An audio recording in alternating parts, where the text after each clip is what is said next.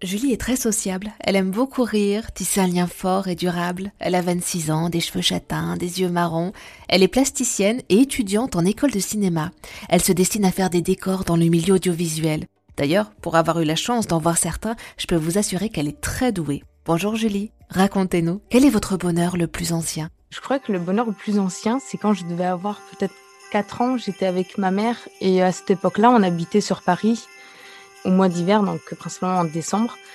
Il y a beaucoup de d'expositions sur Noël ou euh, beaucoup aussi d'accroches.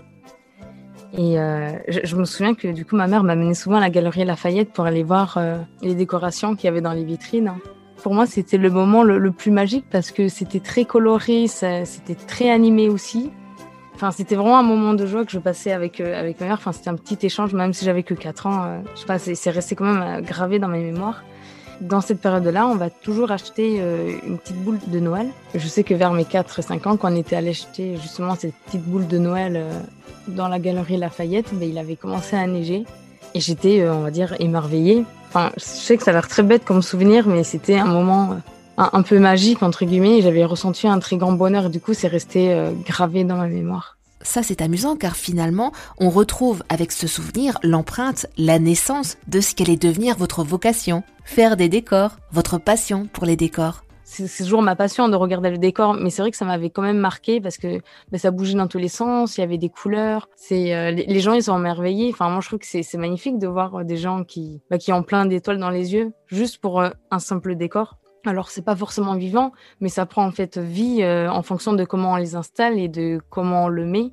Et c'est via les gens aussi que ça prend vie. Moi je sais que ça m'a énormément marqué parce que c'était, euh, ouais, elle avait plein de couleurs, ça bougeait dans tous les sens et, euh, et je sais que dans le regard de ma mère, elle était contente de me montrer bah, ce que elle, elle trouvait magnifique. Hein. C'est un peu aussi le partage, enfin, elle m'a partagé un peu ce goût-là aussi.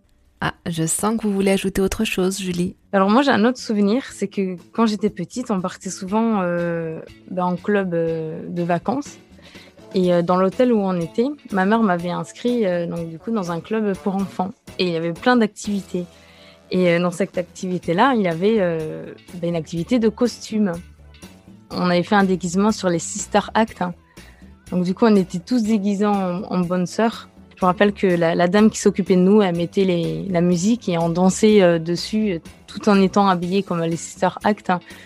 et on voyait nos parents euh, bah, à fond derrière nous qui, bah, criaient de, bah, de joie, qu'ils étaient heureux de, voir leurs enfants bouger tout en étant déguisés comme le vieux film de Sister Act. Hein c'est quand même une dame qui, ben, qui sort de la prostitution et qui, bah, qui va euh, bah, du coup se réfugier dans, dans, une église et qui va rencontrer les, les, bonnes sœurs. Et on va dire que le cliché qu'elle avait sur les bonnes sœurs sont, sont complètement détruites. Hein. Il y a trois vœux que toute religieuse se doit de respecter. Le vœu de pauvreté, mhm. le vœu d'obéissance mhm. et le vœu de chasteté. Alors là, je m'arrache ça devient un bar de frangine, alors là je m'arrache. Il doit bien y avoir quelque chose que je peux faire sans me casser les ongles et sans gêner personne. Vous faites partie de la chorale. Vous avez corrompu la chorale tout entière.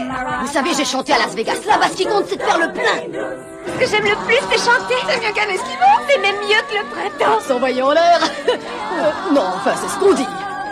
Je, sais que c'est un film, mais c'est quand même assez, assez joyeux parce que ça dégage euh, beaucoup de, messages positifs dans ce film-là. Et dans votre souvenir également. Merci Julie de l'avoir partagé avec nous. Hé ma sœur, vous en attendez encore beaucoup de vos copines? Ça vous a plu? Vous en voulez encore? Il y a en ce moment des milliers de podcasts 100% positifs qui vous attendent sur l'application AirZen.